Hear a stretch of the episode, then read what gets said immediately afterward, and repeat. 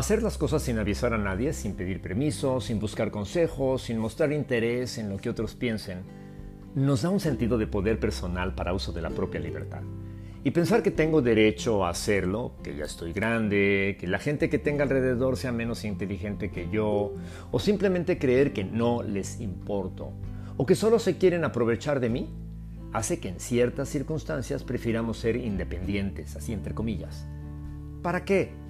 Para actuar en la soledad sin tener que dar a nadie la más mínima explicación. Y así le pasaba a Charlie.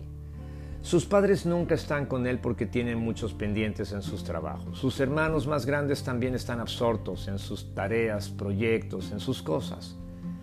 Y si Charlie se enferma de la garganta, o si le da diarrea, o si un día tiene tristeza, nadie más se entera. Es como que a nadie le importara.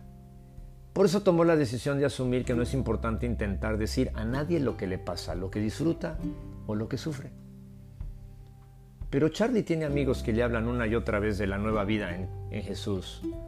Lo han llevado a algunas actividades de su iglesia y en su escuela hay dos amigos que aman a Dios y viven haciendo cada cosa pensando en aplicar las verdades de la Biblia que ellos mismos están aprendiendo.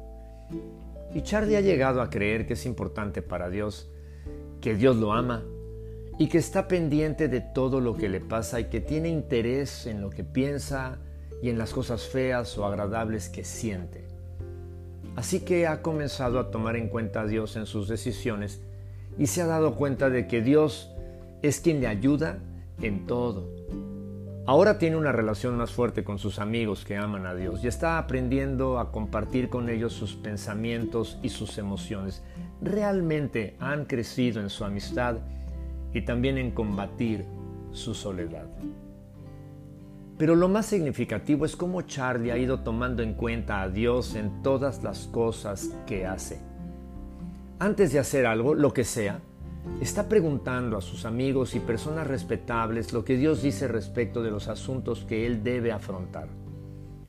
Ha valorado la importancia de tomar en cuenta a Dios para decidir qué personas le convienen como amigos, a quiénes debe escuchar y a quiénes ignorar, qué series y películas le conviene ver y cuáles no. ¿Qué páginas de Internet visitar y cuáles bloquear? ¿Qué tipo de palabras usar al hablar con sus amigos cristianos y con los que no lo son? Tú como Charlie puedes hacer caso al proverbio del día. Toma en cuenta a Dios en todas tus acciones y Él te ayudará en todo. Proverbios 3, versículo 6, traducción en lenguaje actual. Toma en cuenta a Dios en todas tus acciones y Él te ayudará en todo. ¿Sabes qué es lo mejor de todo esto? Que Dios promete ayudarte en todo. Él está contigo. Confía en Él. Señor y Dios, no es inteligente ni sabio ejercer mi libertad sin tomar en cuenta a los demás y menos sin tomarte en cuenta a ti y a tu voluntad comunicada en tu santa palabra, la Biblia.